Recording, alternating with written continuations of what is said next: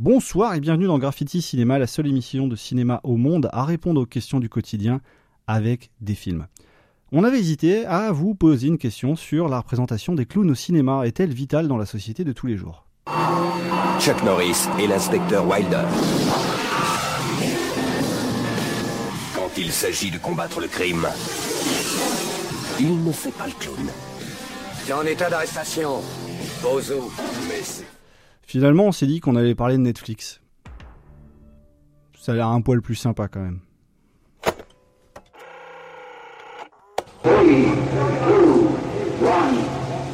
Ça a fait boum là-dedans. Quoi? Qu'est-ce qui a fait boum là-dedans? Graffiti Cinéma. Graffiti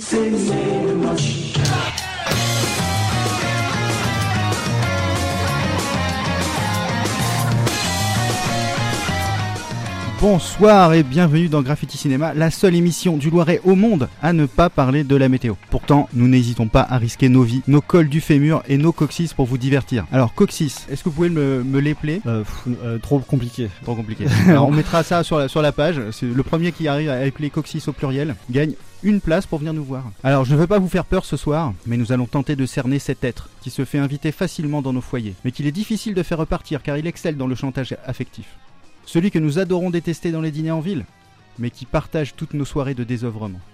Non, je ne parle pas de Jean-Michel Blanquer et de sa danse hypnotique. Pas de politique dans notre émission, mais bien de celui qui s'invite dans nos lits. Allez, avouez, on l'a tous fait. Encore un épisode de la cata des papels sur la tablette. Et après j'arrête, en jetant un coup d'œil sur votre moitié qui ronfle allègrement à côté. La limite hein. Alors comment en est-on arrivé là? Y a-t-il un style Netflix, comme MTV dans les années 80 Si oui, formate-t-il les auteurs qui veulent prendre une part du gâteau géant? Ce soir, on en parlera forté, peut-être, avec votre euh, serviteur. On en parlera piao piao. Vous l'avez le jeu de mots? Avec Julien Dekens, de Pour Info Orléans, qui nous pardonnera, j'espère, cette introduction. Est-ce que tu nous pardonnes? Évidemment, messieurs. Merci. Bonsoir. Bonsoir. On en parlera moderato avec Romaric, qui, euh, sans qui tout ce bonheur radio- euh, radiophonique n'existerait pas. C'est, euh, on me le dit souvent. Merci. Euh, Merci, c'est très Bonsoir. Romaric. Euh, bonsoir à tous et puis euh, en tout cas bienvenue bon, pour ce programme assez conséquent euh, sur Netflix au cinéma, troisième émission numérique hein, euh, puisqu'on parle de numérique pendant tout le mois de février. Euh, on a commencé avec la chronologie des médias. D'ailleurs, on salue euh, toute l'équipe Piao, Piao évidemment. Donc pour Info Orléans, Bisous on à a, tous. Voilà, on a pu faire un petit article sur euh, cette fameuse émission. On avait reçu les exploitants orléanais. On a fait Robocop la semaine dernière, qui est toujours fâché de son remake de 2014. Et donc voici l'épisode 3, euh, l'attaque des clones. Pas du tout.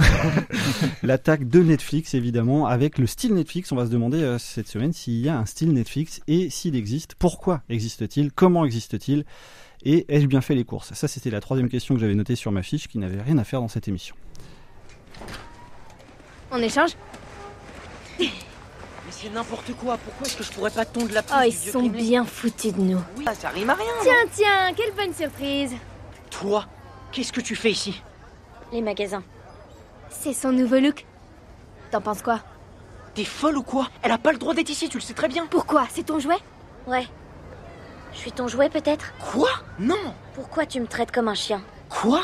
T'as dit que ta mamie était malade. Oui, c'est vrai C'est vrai C'est vrai, elle est malade Ouais, Elle est malade Très malade même D'ailleurs, c'est c'est pour ça qu'on est venu ici. Oui, on fait pas les magasins pour nous, mais pour elle. Pour Mamie, pas vrai? Si, c'est vrai On est aussi là pour trouver un cadeau pour toi. Sauf qu'on n'a rien trouvé qui te correspond et j'ai que 3 dollars et 50 cents en poche, alors c'est pas fastoche. Pas fastoche du tout. Stranger Things, euh, un extrait euh, de la saison 3, puisque la, prochaine saison, la saison 4, est déjà évidemment annoncée et, teasée, euh, lancée en tout cas sur les réseaux et sur Internet. Et évidemment, c'est un des premiers programmes iconiques évidemment de l'historique de, cette plateforme de VOD qu'est Netflix, et qui est donc évidemment aujourd'hui au cœur de nos débats. Moi, j'avais une question au départ pour vous, et puis on va en parler entre nous avec ce premier tour de table, évidemment, puisqu'on va reconnaître tout, beaucoup de sons de programmes originaux Netflix et de programmes distribués par Netflix.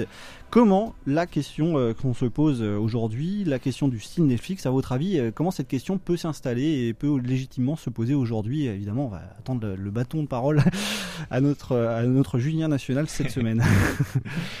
Par où commencer? Eh la, oui. la question est quand même très vaste. Vaste Et, sujet, euh, ouais. Comme on en parlait hein, justement. Elle est partout, hein, cette, euh, cette plateforme. Elle abreuve tout un chacun de, de, de, de contenu. Et en fait, on se noie tout simplement là-dedans. Mais est-ce qu'il y a vraiment un style Netflix?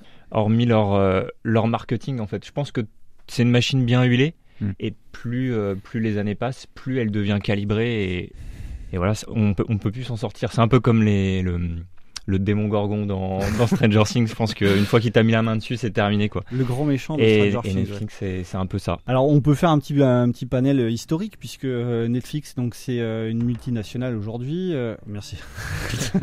il, est par- il est partout, tu vois. Non mais là je vais, je vais mettre plein de to doom. Hein, Tu peux, tu peux plus le faire fuir, c'est Voilà, fini. non, je vais le laisser. C'est c'est ma bande annonce de To Doom. Je trouve ça hyper euh, stylé quand je parle. donc, euh, une entreprise donc qui est née en 97 euh, par Reed Hastings et Mark Randolph. J'ai- J'aime bien cet accent un petit peu allemand euh, quand je parle euh, en Mm. anglais. Je le maîtrise mieux que l'accent anglais. Euh, évidemment, une GAFAS, en tout cas qui veut prétendre à égaler les GAFAS, les fameuses Amazon, Google, Facebook notamment. Et puis, vous allez aujourd'hui avoir une, au départ une chaîne de distribution de VHS hein, assez classique qui, qui, qui était seulement dans, dans, concentré dans, dans certaines zones des États-Unis très très ciblées, et puis qui se lance sur Internet et qui devient ce géant de la VOD en écrasant petit à petit assez concurrents les uns après les autres. Alors c'est une histoire à l'américaine hein, d'entreprise qui se développe, qui aujourd'hui est une multinationale. C'est pas forcément l'histoire de notre euh, émission ce soir. Euh, aujourd'hui, ce qu'on veut vraiment évoquer, c'est est-ce que à force de distribuer à l'image d'un Canal+, y a-t-il eu un style finalement euh, Netflix, comme on a pu imaginer un esprit Canal à un moment donné. Thomas, si je te lance aussi là-dessus, est-ce que toi, tu as des éléments de réponse à notre question? Sachant que, bon, on va le développer sur 50 minutes, ça serait pas mal que tu nous annonces ça. Mais je, en, y réfléchissant après, c'est vrai que ça devient de plus en plus prégnant maintenant parce que euh, depuis, euh, on, va, on, va, on va faire la, le lieu commun incroyable de, de- depuis un an, mais depuis un an, effectivement, Netflix, euh, c'est une lapalissade de dire qu'il est rentré dans tous les foyers et c'est la vérité.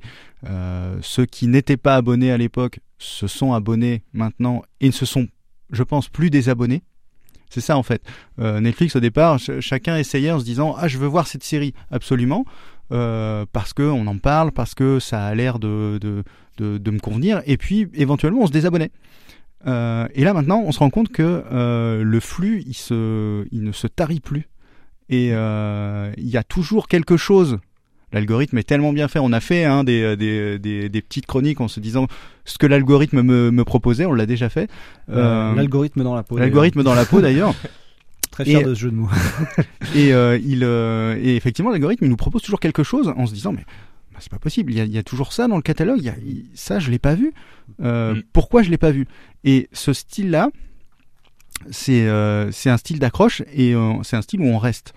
Quand on regarde Stranger Things, on se dit, mais il y a, y a, d'autres séries dans ce même style visuel, dans ce même style de, de, de, de narration d'histoire. Mhm. Et alors évidemment, Netflix, c'est euh, Stranger Things, c'est le- c'est leur, c'est leur premium. Et Évidemment, on se retrouve avec des séries euh, où on se dit ah, c'est- pas mal, ça ressemble beaucoup, mais c'est un petit peu moins bon. Mm. Mm. Et la série qui nous propose après est encore un petit peu moins bonne, mais pourtant on reste parce qu'on se dit que effectivement la saison 4 arrivera. Et euh, là aussi, il y a aussi l'idée, dans un second plan, de, de- que, que Netflix se soit adapté à chaque public, Mhm. à chaque type de pays. Parce que euh, on n'a pas, hum, on n'a pas d'accès nous à, à- au Netflix américain ou à ce genre de choses. Mais on sait qu'il y a des, il y a des propositions sur Netflix américain qui sont différentes que sur sur le Netflix espagnol, qui sur le Netflix asiatique, euh, sur le Netflix. Euh, je sais même pas si en Afrique il Netflix est, Ils est sont- disponible. Je crois qu'ils sont partout Il y a en un Chine. pays en fait Ouais. où ouais, ils sont pas disponibles, c'est la Chine dans C'est le la monde. Chine, ouais, C'était une de mes questions dans le quiz de fin, mais c'est pas Là. grave, on peut en, en tuer une maintenant. non, mais voilà, il y, avait cette Ouais. idée-là aussi que, euh, un peu comme, euh, une comparaison un peu, peut-être pas raison, mais un peu comme ce qu'a fait McDonald's en France. Euh, en France, McDonald's c'est le seul pays où euh, le, le logo est vert. Euh, c'est le seul pays où on a certains types de, de, de nourriture qui sont pas les mêmes du tout Mhm. que dans tous les autres pays où c'est très standardisé, où le poids est très standardisé. Ici, c'est la même chose en France. On sait qu'il y a des, qu'il y a des productions. je crois que Marseille avait Oui. la série de avec Bah, euh, euh, comment- oui, avec Olivier Magimel, euh, euh, Benoît, Benoît Magimel. Magimel. Oui, c'est ça. Je l'ai mélangé avec un autre mec. euh, Donc Benoît Magimel Be- et Benoît Gérard Magimel et Depardieu. Gérard évidemment. Depardieu avaient essayé leur coup en se disant bah, on va mettre euh, euh, voilà la France c'est ça ils veulent ils veulent des séries euh, françaises on va leur en donner Euh, et il y a ça aussi c'est cette idée qu'il peut s'adapter partout Oui, oui, c'est vrai que ce côté très tentaculaire euh, nous a interpellés parce que aujourd'hui, d'un niveau mondial, on va euh, voir avec quelques programmes importants et on va commencer avec un premier extrait juste après. Euh, avec les repères chronologiques hein, que je vais donner, les, abonnements commencent en 2007 hein, pour Netflix et c'est vrai que depuis, euh, ça a été exponentiel. Hein, ça a été vraiment euh, quelque chose d'assez surprenant. Et après le relais de finalement Canal en France, en tout cas, c'est en termes de, de services de VOD. Maintenant, on sait que toutes les plateformes de VOD ont leurs contenus originaux et on pourrait poser cette question-là pour tous. Mais le premier, c'est Netflix qui nous, nous interpelle aujourd'hui. Julien. Et oui, il y avait un petit truc à. On peut faire le lien aussi avec. euh, effectivement, il y, a, il y a ce côté algorithme. Et même juste avant de rentrer dans l'algorithme, il y avait ce côté aussi euh, réseau social, en fait. Parce que ça fonctionne en vase clos. Et euh, chacun doit avoir le code, en fait. Le code magique qui permet de rentrer dans la communauté aussi. Et ça, c'était. euh, ça, aussi, c'est ça, du marketing, c'est calibré, c'est beau. Et ben, on va voir un autre exemple de programme bien calibré qui va enrichir nos débats. Une bande-annonce euh, d'un programme historique français, selon Netflix. Un jour viendra où les esclaves briseront leurs chaînes. Et les damnés de la terre s'uniront pour faire entendre le cri de leur révolte. Quoi qu'il advienne, les puissants resteront toujours les puissants. Vive la fraternité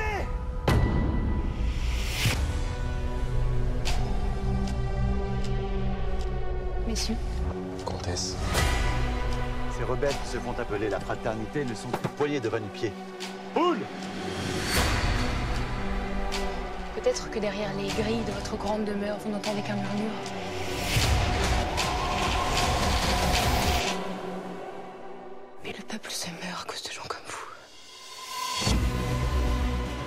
En 1787, dans le royaume de France, le médecin Joseph Ignace Guillotin, dont le nom fut utilisé un peu plus tard pour euh, un appareil qu'on appelle la guillotine, enfin un petit détail, est chargé d'enquêter sur de mystérieux meurtres. Il découvre alors l'existence du sang bleu. Ce virus inconnu se propage au sein de l'aristocratie a des effets dévastateurs.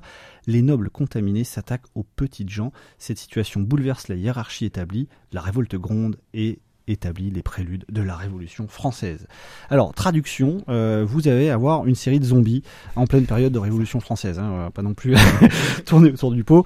La Révolution est une série euh, qui est sortie donc au mois d'octobre sur Netflix 2020, des épisodes de 40 à 57 minutes euh, créés par Aurélien Molas et diffusés sur Netflix. Alors, ça m'a interpellé moi ce programme-là et c'est un des premiers programmes qui m'a donné euh, envie, euh, voilà, de se poser la question d'un style Netflix, parce que je laisse volontairement la, la bande-annonce se terminer en, en, en voix en arrière-plan. C'est déjà une ambiance sonore, c'est-à-dire que on a la petite bande-annonce très calibrée à l'américaine, quelqu'un qui parle en voix off, hop, une petite musique cristallique, euh, cristalline avec un piano, toum, toujours la même note, toum, et puis après derrière on envoie euh, les euh, la bande son un petit peu électro euh, et euh, le programme qui vient venir légèrement dériver de ce qu'en général on, on considère comme un genre ou un style ou, ou je dirais un re- registre établi. C'est-à-dire que je pense que Netflix, euh, ce qui m'a toujours interpellé dans ses programmes originaux, c'est que vous prenez une période de l'histoire, quel que soit le pays, Mm.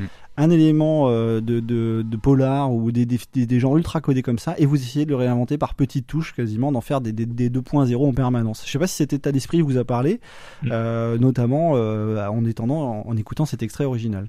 Oui, c'est exactement ça, hein, Romaric. C'est prendre ce qui fait, euh, ce qui, ce qui fait, ce qui fait vendre en ce moment. C'est, bah en ce moment, euh, c'est les zombies. Les zombies, ça a longtemps été quelque chose de euh, un petit peu, on, le mettait de côté. C'était, ça faisait un petit peu peur. C'était ceux qui regardaient ça, c'était un peu les, les freaks. C'était un peu les gens de côté, quoi.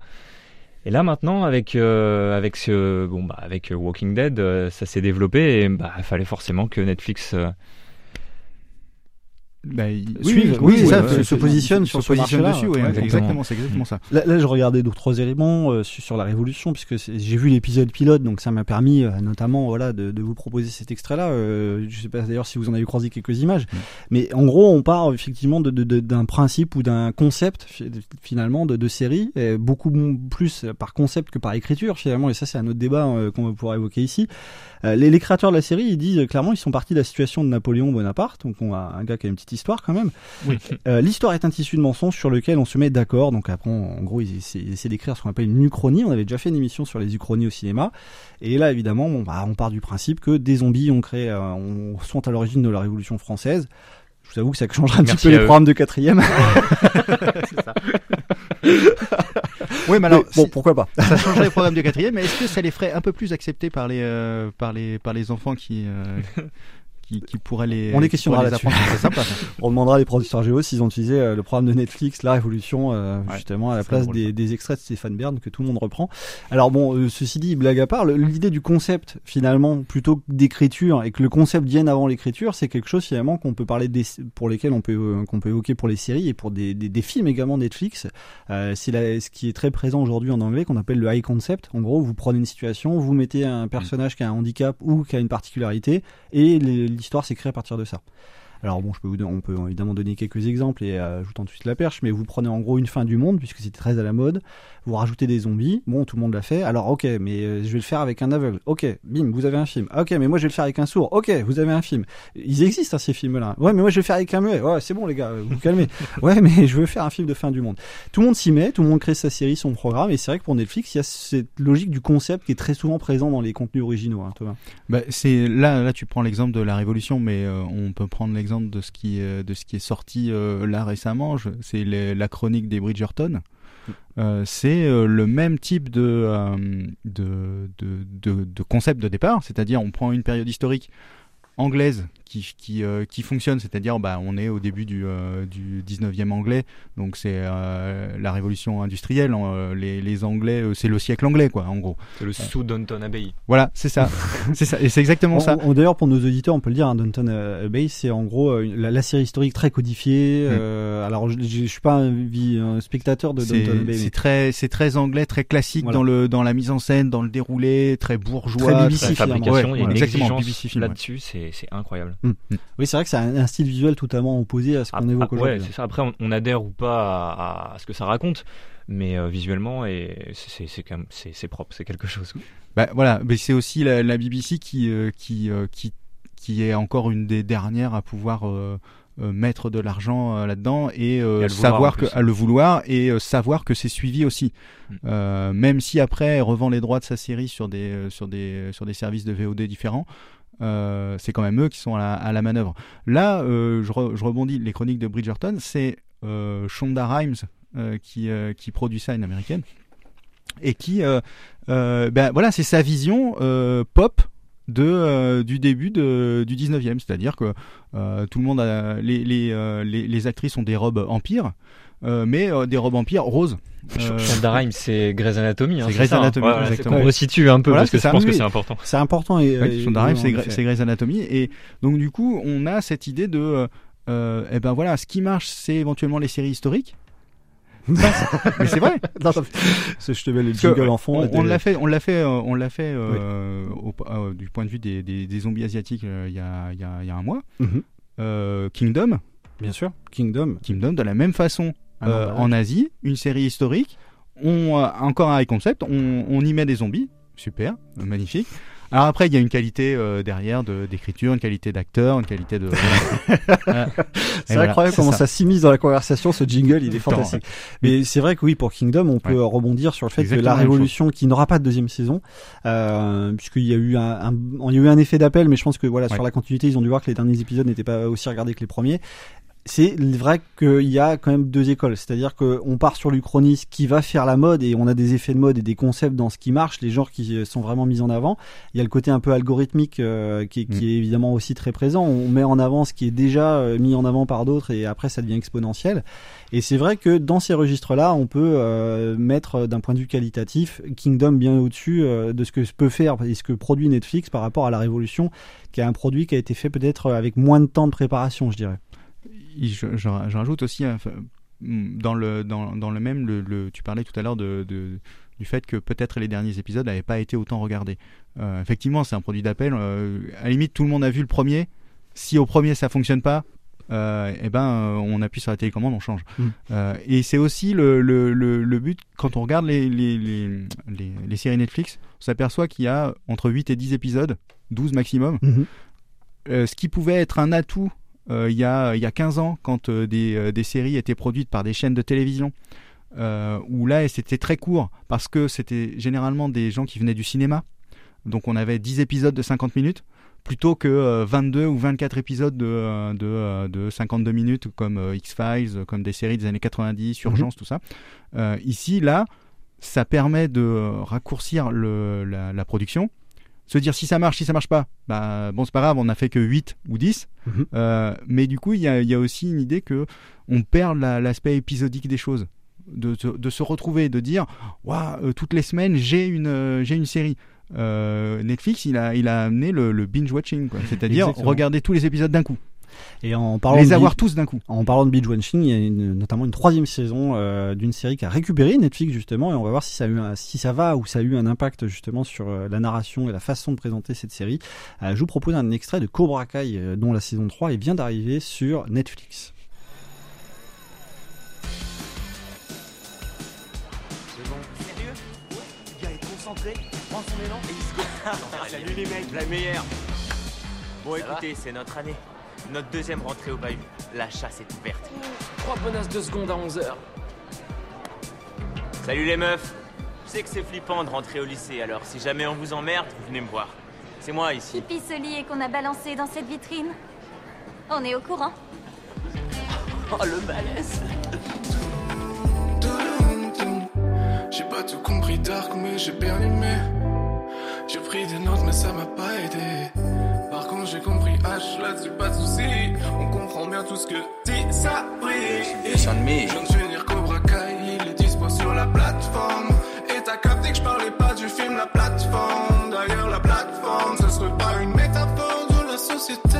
Je l'ai maté sans sous-titres comme la Casa des Papel LV2 espagnol Comment t'es Hamas Comment tu t'appelles? Me dis pas que tu t'appelles Emily Chrono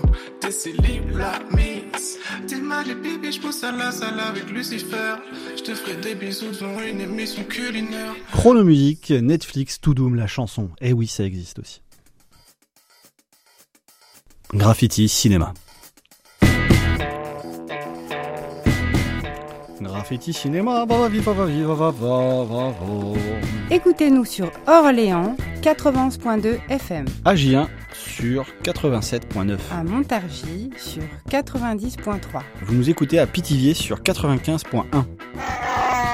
Et vous pouvez aussi nous écouter sur Spotify et Apple Podcast. C'est pas la classe, hein Vous comptez expliquer tout ça? Non, on dit rien. Vous écoutez Graffiti Cinéma, nous sommes dans les studios d'RCF Loret en très bonne compagnie avec Thomas et Julien. Euh, Bon, rebonjour à vous. euh, si vous nous écoutez, on vous débarquez dans Graffiti Cinéma. On parle du style Netflix cette semaine. Et y a-t-il un style Netflix? Si oui, comment? Pourquoi? Ai-je fait les courses? Cette question revient sempiternellement, mais elle est toujours Faut sur vraiment que tu Netflix. le fasses, hein, Alors, vous en avez entendu un extrait de Cobra Kai. Cobra Kai est une série qui est créée en dehors du giron de Netflix, parce qu'au départ, la, première diffusion de, Cobra Kai, qui est un univers dérivé du film Karate Kid de 1984, euh, qui est devenu ultra célèbre dans la culture pop, qui a eu un remake avec euh, l'écurie et l'équipe euh, de Will Smith. Euh, Cobra Kai donc reprend est une série donc qui reprend 30 ans après, en 34 ans après, on va dire, les éléments du, du second film et qui est d'abord au, départ produit sur YouTube Red, qui est vraiment le service, on va dire, payant de, de, de YouTube. Au bout de deux saisons, Netflix, euh, qui était diffuseur, produit, récupère la série et produit donc une saison 3 qui est sortie il y a pas plus tard qu'une semaine hein, sur la plateforme Netflix. Et il y a déjà une quatrième saison qui est annoncée. Donc on voit, on, on voit en fait évoluer une série euh, narrativement euh, et au niveau également de la voilure, je dirais, euh, quand Netflix le récupère. Et c'est pour ça que je voulais mettre cet extrait de, de, de cette série-là, qui est d'abord une très bonne série pop, hein, on peut le dire, puisque là, d'un- point de vue qualitatif, il y, a eu- il y a beaucoup de bons retours sur cette série-là, qui est typiquement un hommage dans la mode, puisqu'on parlait de mode tout à l'heure, qui fait aussi le, qui est basique du, du style Netflix. C'est évidemment euh, ici cette nostalgie des années 80, 80, qui est très présente. On a commencé avec Stranger Things qui est assez symptomatique comme série puisque c'est une série qui est créée Le par- patient zéro. voilà. Le, le patient zéro ça c'est une très bonne expression pour Stranger Things parce que c'est finalement une série qui est créée par des personnes qui n'ont pas connu les années 80 et euh, on est dans ce, cette stylisation que qui n'est pas dépendant de Netflix qui existe de partout ailleurs dans la musique. Euh, il y a un, vraiment un mouvement qui s'appelle la synthwave d'ailleurs en musique et qui est repris euh, d'ailleurs dans les séries et, les films. Et là Cobra Kai est en plein justement dans cette nostalgie là ça marche très bien. Et ils produisent maintenant cette troisième saison. Est-ce que on peut imaginer, en tout cas, au-delà de l'effet de mode, un effet sur, euh, je dirais, la narration euh, Netflix. Est-ce que vous avez déjà sur cet élément des, des, des mo- moyens de réponse, des, passerelles en commun sur les, produits Netflix qui sont produits, donc euh, les contenus originaux de Netflix, sur la narration, les scripts? Est-ce qu'il y a des éléments pour, pour vous qui reviennent sempiternellement? Julien, par exemple, si je te lance Euh, là-dessus. Sur, sur la narration, je vais déjà commencer par, euh, par le visuel en fait. Euh, déjà, ça se, ça se repère de suite. hein. Les produits Netflix, c'est euh, c'est un bel emballage. Ça ressemble un peu aux pubs des années 50 aux États-Unis avec ces, ces familles heureuses, ces visages lisses, etc. Moi, je suis heureux quand je regarde Netflix. Ah, mais je, je suis heureux. Ils me font penser, je sais pas si vous avez vu ce film Vivarium qui était sorti l'année Ah, oui. dernière avec ces espèces de créatures qui viennent envahir la Terre sous, sous une forme humaine mais euh, lisse. C'est pas hyper euh, réjouissant là comme C'est pas réjouissant parce que ça l'est absolument pas. Voilà. Enfin, moi, c'est ce que ça me, c'est ce que ça me, c'est ce que- ça me renvoie. Mais le bonheur, finalement, voilà, c'est quelque chose, un élément euh, très assez caricatural depuis les années 50, mais c'est présent quoi. C'est ça. Mais euh, oui, il y a ce côté un peu famille parfaite, un peu euh, tout est parfait visuellement. C'est un bel emballage. Il faut, il faut, il faut l'avoir. C'est un peu un, c'est un produit comme un autre finalement. Un très beau bonbon, ouais. Voilà, c'est ça. Donc déjà, je pense que sur le point de vue de la com, ils sont, ils sont vraiment forts. Et aussi un autre, euh, un autre élément, c'est qu'ils sont interchangeables aussi. euh, que vous, que vous voyez euh, une bande annonce d'Atypical ou que vous voyez euh, je ne sais quelle euh, série humoristique, c'est un peu, elles sont toutes les mêmes en fait. Oui, Brooklyn Nine-Nine, euh, The voilà, c'est ça. Brooklyn Nine-Nine, c'est- intéressant que tu parles de ça, mais c'est bah, même chose. c'est- Ça a été produit euh, au tout départ par, euh, par une chaîne de télé. Alors je voudrais pas. ABC, Je crois que c'est ABC, Mm, voilà, euh, un, un gros network américain. Ils avaient décidé de l'arrêter. Mm, au bout de six saisons. Voilà. Et euh, ça, ça pousse, ça pousse, ça pousse. euh, Notamment Mark Hamill, là, qui est Oui. un grand fan de, de, la- de la exactement, série. Mark Alors. Brooklyn Nine-Nine, on peut le dire, en gros, c'est comme H en France euh, à l'hôpital, mais vous le Oui. transposez dans un commissariat. Voilà, Oui, c'est une série où vous avez des bras cassés euh, dans un commissariat de New York. Alors évidemment, ils traitent pas de grosses affaires, mais du coup, ça devient très comique, quoi. Oui, c'est ça. C'est une sorte de sitcom sans les rires. Mm. Euh, ce qui est assez euh, étonnant à voir, parce qu'on est beaucoup habitué à- au rire euh, qui rythme euh, vraiment la narration. Là, les- le rythme existe, mais il est un peu différent. Il n'y a pas de rire. Euh, donc c'est là où on voit la qualité d'écriture et la qualité de, de comédie euh, encore plus. Que, que dans des séries où, euh, où les rires sont derrière. Euh, et là, effectivement, ils ont décidé de produire une septième saison euh, sous la pression. et et c'est effectivement, on se dit qu'il n'y a que Netflix qui peut faire ça.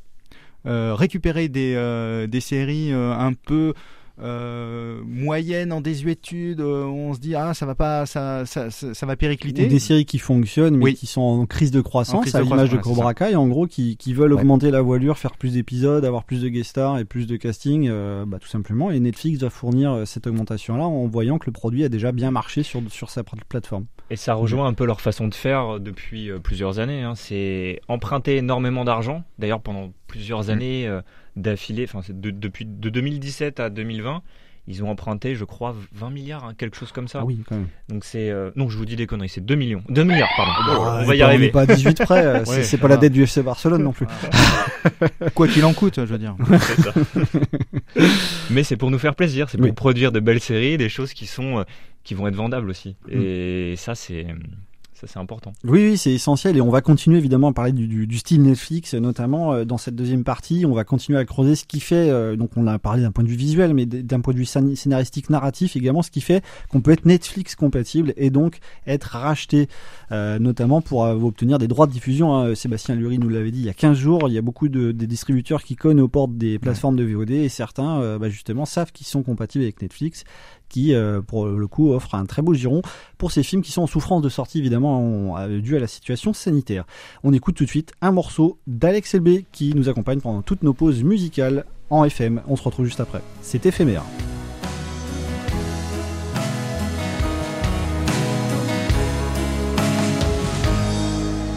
Je me sens seul, isolé dans mes songes, de ce me retient.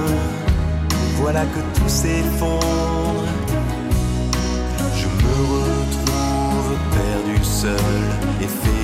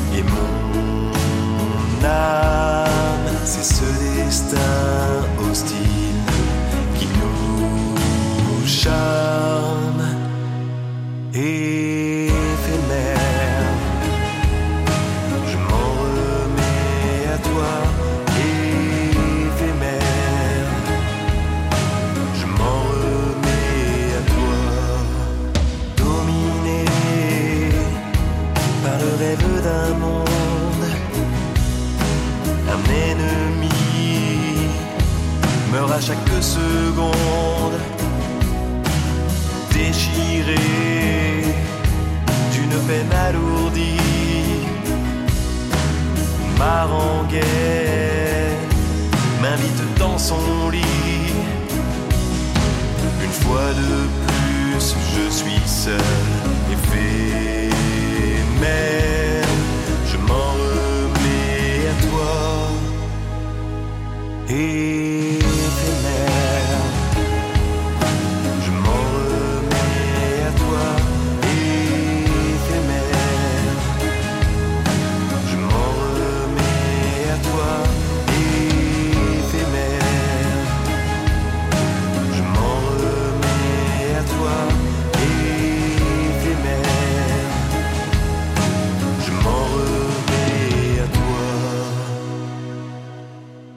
Éphémère d'Alex LB, partenaire de RCF Loire et de Graffiti Cinema. Et on parle du style Netflix cette semaine. Qu'est-ce que c'est le style Netflix? On continue à en parler en extrait. Now, where to begin? My mother named me Enola, which backwards spells alone. And yet, we were always together. And it was wonderful. She was my whole world. Which leads me on to the second thing you need to know. A week ago, I awoke. Mother? To find that my mother was missing. And she did not return. I'm presently on the way to collect my brothers, Mycroft and Sherlock. Yes, Sherlock Holmes, the famous detective. Alors Enola Holmes c'est très intéressant puisque dans ce qu'on disait dans la première partie, euh, c'est justement le type de programme qui va prendre un, évidemment un univers très codifié, donc Sherlock Holmes hein, pour ne pas le citer, et on va euh, imaginer un univers dérivé, euh, une petite passerelle pour euh, se coller à la très grande histoire, euh, que ce soit culturel ou euh, au sens large historique, et on propose donc un contenu euh, original, donc Enola Holmes, euh, ce film avec, euh, j'ai perdu son nom. Millie Bobby Brown. avec Millie Bobby Brown, la, une des stars de, de Stranger Things dont on parlait tout à l'heure. Oui, bah, Enola Holmes, c'est sorti, il me semble, des- fin août, début septembre, Oui, euh, quelque chose comme ça, mois, hein, ouais. de 2020. Euh, bah, effectivement, c'est aussi un symptôme de, de, de, de, de- de rachat. Euh, Enola Holmes, c'est un, c'est un- une série de livres, un peu à la euh, une série de, euh, comment on dit, euh, young adult. Ah. Euh, des, des livres euh, style Harry Potter. Hmm. C'est-à-dire, euh, voilà, euh, depuis qu'Harry Potter est sorti, euh, euh, milieu des années 90, euh, eh ben, on, soit des écrivains en herbe se sont dit, on va, je, c'est, mon tour aussi, je vais le faire. Euh, soit on a déterré des, euh, des, euh, des séries qui, euh, qui fonctionnaient sur les, sur les adolescents, les jeunes adultes. Et euh, effectivement, ça aurait pu être produit au cinéma, même si le, euh, le, je pense que le budget n'aurait pas été le même euh, pour donner un, un aspect visuel très puissant, très fort. Euh, il fallait soit une chaîne de télé, mais les chaînes de télé, je pense qu'elles sont très frileuses à, à produire des, té- des, des téléfilms. Il n'y aurait pas eu la qualité visuelle. Il reste, il reste qui? Bah, Celui qui a l'argent, euh, eh ben Netflix, puisque euh, à l'époque de sa production, c'était vraiment Netflix, il n'y avait pas encore de Disney Plus qui était sorti. Euh, donc du coup, euh, c'est un, film euh, plutôt plaisant à voir. c'est un bon film du dimanche soir, j'allais dire. On, C'est- a- on aime bien ça. On aime bien les films du dimanche soir. Ouais, non, mais- J'adore le to dimanche soir. remember. Ça- non mais oui, c'est un film du dimanche soir plutôt sympathique avec une héroïne euh, Oui. euh, qu'on a envie de suivre. euh, elle, elle est la, la, la sœur euh, de, de Sherlock Holmes. Alors la petite sœur, les, petite romans donc euh, datent de bah, commence en 2006 et Voilà. c'est de Nancy Springer. Donc Springer comme le printemps en anglais si euh, vous voulez les trouver pour euh, vos jeunes enfants ou pour vous, hein, vous avez le droit de les lire aussi, c'est possible. Euh, ouais, alors c'est c'est, euh, évidemment on a tout, ça, ça, ça coche tout. Voilà, ça coche tout le style Netflix. C'est-à-dire euh, des, euh, des stars maison, Millie Mhm. Bobby Brown qui était déjà assez connue euh, après Stranger Things. On a Henry Cavill qui est une, une vraie, là une vraie vedette du, du cinéma. Euh, de plus, il y a eu la, série de Witcher qui était sortie un petit peu avant, donc il est connu des gens qui regardent Netflix. Après, c'est, on, on sent que c'est, une, c'est une- une- un film qui peut devenir une série. Oui. C'est à mi-chemin entre les deux. C'est-à-dire que on la présente dans le premier film. euh, donc du coup l'enquête en elle-même, puisque comme dans chaque cha- épisode de Sherlock Holmes, il y a une vraie enquête à, saisir. L'enquête est assez simple, à- à- on le voit assez vite qui, euh, est vraiment le, meurtrier. On, se soupçonne assez vite, donc c'est pas ce qui compte, c'est le fait de présenter les personnages, s'attacher à eux et de se dire est-ce que je vais, euh, et c'est un pari, est-ce que je vais en faire un Mais autre ça revient à ce qu'on disait tout à l'heure, c'est que dans, dans ta description d'Enola Holmes, on est Mm. dans le produit d'appel. C'est-à-dire, je Oui, présente des personnages, est-ce qu'ils vous plaisent? Est-ce que vous avez envie de continuer avec eux? Au-delà de l'histoire, finalement, hein, euh, Julien. Ouais, c'est un, je, veux pas taper dessus, hein, mais parce que c'est produit pour, euh, c'est un divertissement en fait. Ah ça, et puis ça a très très bien marché. euh, C'est un, Voilà, c'est un ça, très très bon. euh, Enfin, j'allais dire produit, mais c'est pas en soi une, une insulte de dire ça d'un film. Finalement, le cinéma est aussi une industrie, hein, comme disait euh, Non, c'est vrai que Netflix c'est pas le premier à avoir fait les, à les- des, des, des, des séries d'appels, des épisodes en appel, etc. Non, des épisodes, épisodes en appel, on n'est pas sûr de ça. On se demandera un copain avocat. Ouais, je pense. Commis d'office. Euh, mais ils n'ont pas inventé ce système-là. Oui. Donc, euh, je pense qu'il faut pas. C'est une boîte de production comme une autre en fait. Mm. Sauf que ils ont ce côté. euh, ils ont ce côté. C'est à la maison, donc on peut en bouffer énormément. Mm. Donc, euh, bah, comme tu dis, hein, ça, ça pourrait être une série. Est-ce que ça sera Ça va peut-être. Peut-être, on sait pas. hein. Pourquoi oui, pas oui, non, mais C'est- ça. Je pense que euh, je connais pas les, les détails des contrats, mais c'est sûrement ça. Au moment où, euh, où- où ils- où les acteurs signent ça, ils se disent bon, potentiellement, il y aura peut-être des suites. Si ça marche, on en si fait ça un marche, deuxième. on vous le fait, et euh, vous vous engagez à, à- à rester dans le dans à rester dans le contrat pour qu'on puisse le continuer de le faire. Et euh, mais par contre, honnêtement, c'est très très bien léché. Visuellement, c'est très joli, c'est bien éclairé, c'est bien produit. Euh, à comparaison d'un film qui était sorti à peu près au même moment, le Docteur Dolittle, avec euh, comment euh, Iron Man. Robert Downey Jr. Robert Don- Downey Jr. pardon. La comparaison, c'est un style qui, qui, qui se déroule à peu près au même, au même, dans les mêmes, la même époque, fin, fin 19e anglais. Docteur Dolittle, c'est c'est juste pas possible.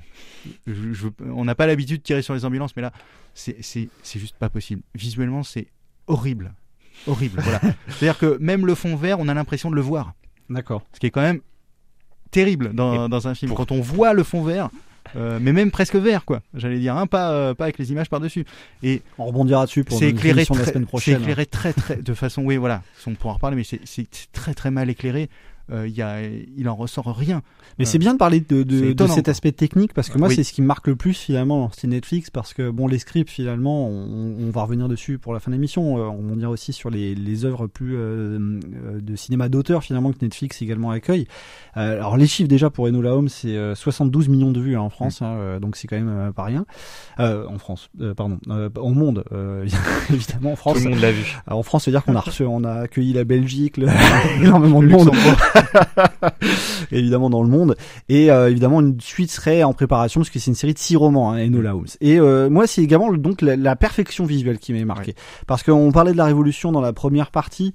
Euh, vous quand vous avez une magnifique photo avec des éclairages qui sont dignes de, de Fincher dans Seven vous dites il y a un problème. C'est parfois trop propre par rapport au sujet évoqué. Et c'est souvent cette patine Netflix visuelle déjà qui va m'interpeller pour énormément de sujets. Moi je sais pas si vous avez marqué déjà Ouais. ces, ces petits clins d'œil artistiques. Je me dis parfois c'est pas en adéquation avec ce qu'on ce qui, ce qui est évoqué dans le, dans le scénario l'image est tout le temps euh, Trop belle, trop trop belle trop lisse finalement Exactement. ouais. Eh bien, j'ai un petit élément de réponse avec ça. C'est bien, ça. Euh, j'ai fait mes devoirs et euh, The Eddy, la série qui était sortie en 2019, produit par euh, Damien Chazelle et Jack Thorne, Yeah. euh, le fameux le club de jazz euh, dont la première, ouais, il y a qu'une saison pour l'instant.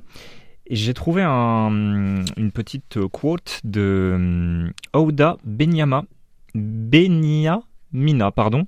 Euh, elle a réalisé deux épisodes sur, euh, sur la série et elle, elle en parle très bien en fait. Je, je vais me faire écho de sa, de sa voix.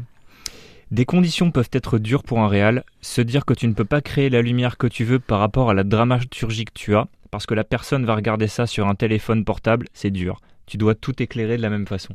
Et en fait, elle disait qu'elle n'avait pas eu de, de remontrance sur, euh, sur euh, ce qu'elle pouvait raconter. Le point de vue, euh, entre guillemets, artistique, elle, le- ce rapport-là, elle l'avait avec Damien Chazelle. Par contre, d'un point de vue technique, là, ils avaient des notes. Ils avaient des caméras interdites, ils avaient des, des lumières qu'ils ne pouvaient pas utiliser.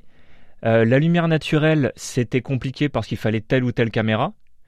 Certaines caméras étant très chères. Et d'ailleurs, sur le site euh, anglais de Netflix, il y a toute une liste des, des caméras autorisées. Ah oui, c'est donc incroyable ça. Donc c'est pour Ah dire oui. qu'il y, a un ca- il y a un cahier des charges. Et ça va de même pour le son. Et ça va de même pour euh, enfin, toute, la, toute la technique est, euh, est cadrée. Et euh, depuis, depuis l'année dernière, c'est du 4K pour tout. Donc, euh, bah voilà, les, les, les pellicules, c'est, ça, m'a l'air compliqué. Quoi. Ouais, je pense que le, euh, de la très haute définition et puis des images ultra nettes, ultra Ouais. propres, hein, on va le dire. le euh. dogme 96 de, de, de, de, de Verhoeven, c'est, terminé. hein. Non, de Gus Van Sant. Donc oui, tu évoquais le dogme de Lars von Trier qui avait été créé notamment en compagnie de Thomas Winterberg, donc les, les écuries danoises, et qui avait inspiré notamment beaucoup de, de films des années 90 parce que pour eux, en gros, il fallait que tout soit tourné en lumière naturelle, euh, sans artifice euh, trop prononcé. Alors, je fais pas la liste du dogme parce qu'il y avait énormément d'articles. Très contraignant. Voilà, et euh, finalement, il y a eu à, peine 3 quatre films qui sont sortis en respectant ce dogme, notamment euh, un chef-d'œuvre qui est Festen de Thomas Winterberg, qu'on vous conseille très vivement. Et là, on voit que Netflix crée un autre dogme visuel, hein, beaucoup plus dans, le- dans le style, qui va forcément inspirer également l'esprit, je dirais, au niveau du script et au niveau des scénarios et des histoires représentées. Je voudrais vous, vous, fa- vous faire écouter en fait deux extraits de, de programmes qui marchent très bien sur euh, sur Netflix en ce moment. Le premier extrait, c'est Lupin, euh, donc une série avec Omar Sy. Le deuxième, c'est un film d'auteur euh, absolument euh, fantastique et Julien nous en parlera, qui s'appelle Pieces of a Woman avec Vanessa Kirby. Je suis agent d'entretien. Les œuvres d'art que je nettoie. Vendredi prochain, ils vont vendre un colis aux enchères. On va le voler. Vous entrez balayeur et vous sortez millionnaire. Des questions? Ouais. Et pendant que nous, on risque notre peau, toi, tu fais quoi? Moi? Moi, j'achète le colis. Je voulais rester à la maison.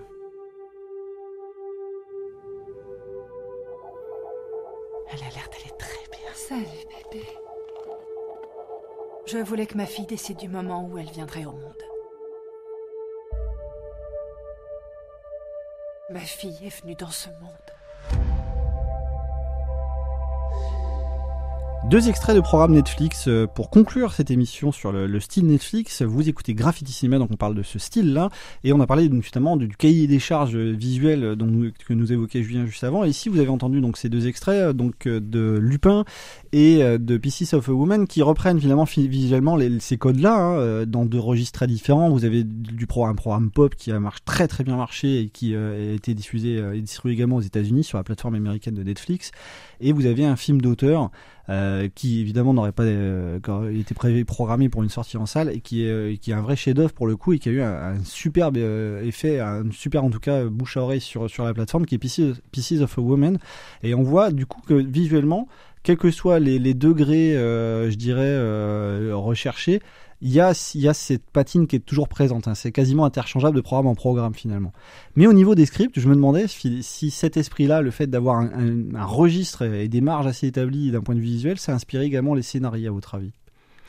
Moi, j'ai l'impression que Netflix vont être euh, assez exigeants donc sur le côté euh, technique, mais que une fois que t'es signé, tu peux faire ton film, tu es assez libre quand même. Ça, ça permet euh, à, par exemple, ce, ce réalisateur dont j'ai, je, j'oserais même pas me prononcer tellement il a un nom. euh, je, euh, je peux tenter, ouais. j'ai- été cascadeur étant jeune. Tu, tu pourrais. Je vais essayer. Pas grand chose dans... Oh la vache Ouais, ouais, ouais. Mondrosco, non Oh là là là là, pétard Euh, On a combien? 46 À mon avis, il me faut une minute pour dire son nom.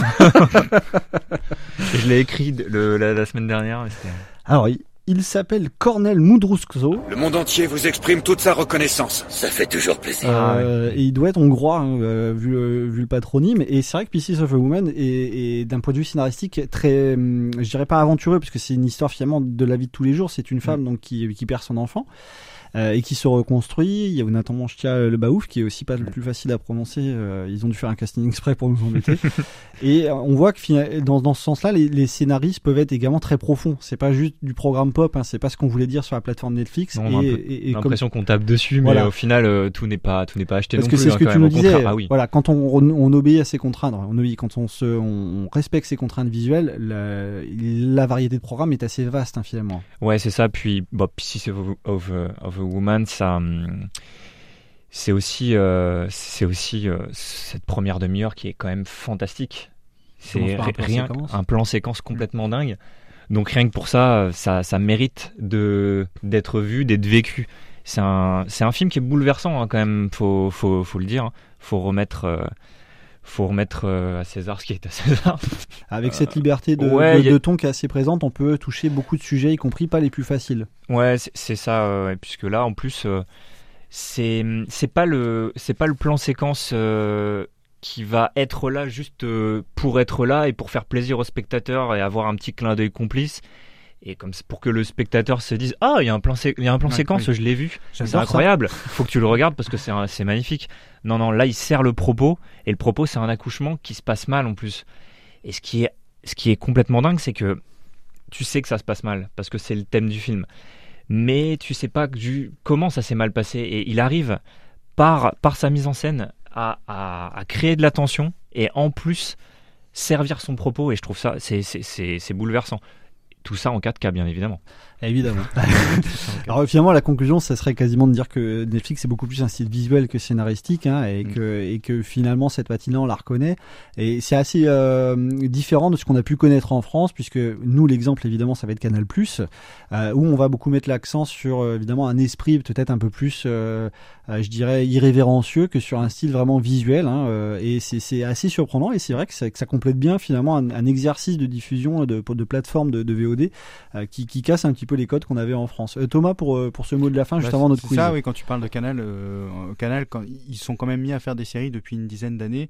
Et je pense pas qu'ils prennent que, que le modèle soit de départ soit celui de Netflix, c'était plutôt celui de HBO. Mm. euh, avec des séries euh, policières, des séries tendues, euh, des séries euh, où, où on Du débarquait, cinéma de genre. voilà, où on Mm. débarquait des, euh, des, euh, des pros du cinéma en leur disant bah, venez chez nous, vous allez avoir un peu, plus- vous allez avoir l'argent pour le faire Et l'espace pour et le l'espace et l'espace pour le faire parce que c'est tellement concurrentiel euh, et surtout dans le cinéma de genre en France c'est pas très c'est très peu produit donc venez ici Euh, HBO, à qui euh, on pourrait consacrer une émission, parce que pour eux, la crise de croissance, c'est quand ils ont distribué Game of Thrones, qui euh, justement les faisait rattraper, euh, les rapprocher en tout cas des, des Netflix et consorts. Et beaucoup d'auteurs se sont posé des questions qui, qui étaient sur HBO quand Game of Thrones a été distribué et produit par, par HBO, parce que ça leur posait beaucoup de problèmes. Oui, puis, puis sur- puis surtout et- et- et- HBO, c'est la fin annoncée de Game of Thrones. Comment ils, comment ils peuvent le gérer Voilà, maintenant que c'est fini depuis un an, euh, euh, il fallait déjà bien en amont préparer, euh, préparer les choses. C'est pour ça qu'ils avaient préparé leur service de, de, de vidéo, euh, d'abonnement, euh, HBO Max, alors qu'il ne sera pas encore distribué en France. Euh, il va arriver en Europe, là, en Espagne, euh, en Portugal, euh, je sais pas si c'est pas en Angleterre. Euh, va falloir attendre un petit peu. En France, le problème, c'est que euh, c'est OCS qui a les droits des, euh, des, euh, des séries HBO. Donc, euh, pour l'instant, mm, Ils sera profitent un peu, du Covid Voilà. aussi euh, Ouais. pour étendre ça et donner des expériences de cinéma un peu à la maison pour euh, Oui. Mm. mais euh, ils avaient aussi ce côté euh, on fait très peu de très peu de choses mais on les fait très fait qualitatives très- oui, et c'est des séries qui sont exigeantes et ce qui est pas du tout le cas chez chez Netflix je, je fais une petite parenthèse rapide On met en avant, on met en avant un état d'esprit. C'est ça, C'est-à-dire que pour HBO, le, ça, le ouais. slogan c'était d'ici c'est HBO. C'est pas de la télé, c'est. HBO. Alors que ouais. Netflix, on, on sent qu'on met pas du tout cet état d'esprit en avant et c'est vraiment, ça va vraiment on, à on- une- on ramasse quelque Voilà. part. Voilà, on, on prend tout et puis sur, sur ce qu'il y aura, il y aura forcément de la qualité à l'intérieur. Julien. Il y avait ce côté aussi avec euh, série événement avec euh, le jeu de la dame il y a pas longtemps. Oui.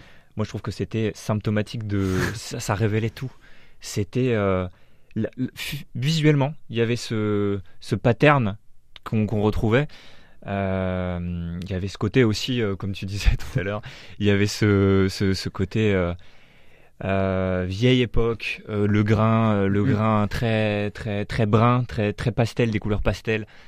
Ça parle d'une femme qui hum, qui, qui est dans une, une époque où euh, bref il y avait tous les tous, tous les tous les clichés qui pouvaient être euh, Oui, une femme qui qui, pouvaient donne marcher les, quoi. les- les codes patriarcaux euh, Voilà, de- c'est ça. des- des- du monde des échecs. Et au final, Euh, ça jouée par racontait- une actrice qu'on a vue 50 fois dans des blockbusters hollywoodiens. C'est ça. Et c'est vrai que, que oui, Netflix a récupéré aussi grâce à la saison 5 de Peaky Blinders qu'il mettait beaucoup en avant. Mhm. Donc quand tu regardais la, la, la, la, la- la page de Peaky, t'avais, euh, tu la voyais direct alors qu'elle a pas un rôle très important. Donc Oui. c'était aussi une façon de préparer, euh, préparer le terrain. Et on, on voit qu'on pouvait dire beaucoup de choses sur le style Netflix et qu'on en vient à cette conclusion sur le, le visuel, et évidemment les impressions qu'on a et le mer, le, le mer- la mercantilisation évidemment, mais cet aspect vraiment de, de promotion qui est essentiel et qui est au cœur euh, de Netflix, cette patine donc qui est, qui est importante pour nous. Et je vais finir la question euh, juste avant de vous remercier euh, cette émission avec une question en fait. À votre avis, d'où vient le tout doom de Netflix qu'on entend assez régulièrement? Ça, parce que c'est vrai que ça, ça c'est un gros problème, hein, ce, ce To Doom qui est, qui est quelque chose d'essentiel pour eux, qui est leur signature euh, sonore. Moi, j'avais quatre propositions pour vous. Est-ce que c'est un sénateur romain qui était nommé Netflix et qui avait un père égyptien qui s'appelait To Doom Ça, c'était la première proposition. J'en avais une deuxième pour vous. C'est le fils de Mark Randolph, donc un des créateurs de Netflix, qui faisait To Doom chez sa nounou à l'âge de 13 ans. Enfin, jusqu'à l'âge de 13 ans, pardon. Ah. Ou alors To Doom vient du latin Te Deum qui veut dire tuer un dieu. Et la dernière, ça vient en fait du bruit que fait un de leurs personnages à la fin de la saison 2 d'House of Cards. ABC ou D. Ah, ça serait génial que ce soit House of Cards. Ça serait pas mal. En plus, Ouais. c'était leur première série autoproduite. J'ai l'extrait. J'adorerais ça, vas-y, je suis sûr que c'est ça. Eh, c'est bien House of Cards. À la fin Ah. de la saison 2, Frank Underwood, donc incarné par Kevin Spacey, et on en parlera la semaine prochaine dans notre émission sur les effets numériques, parce que il a été effacé justement de, de, de beaucoup de films. C'était la son de fin de la saison 2 d'House of Cards, qui est un des grands programmes également qu'a lancé Netflix, qu'on aurait pu citer euh, parmi tant d'autres en tout cas dans cette émission. Merci à, vous deux, hein, Thomas et Julien, pour avoir évoqué ce style Netflix, en tout cas essayer de l'évoquer pendant cette émission-là. Merci à vous. C'était un grand plaisir Bisous. et n'oubliez pas que vous nous retrouvez sur Anchor à NCHOR et sur le site de notre diffuseur rcf.fr. Pourquoi vous avez fait euh, ce graffiti Pourquoi vous faites ça? Hein?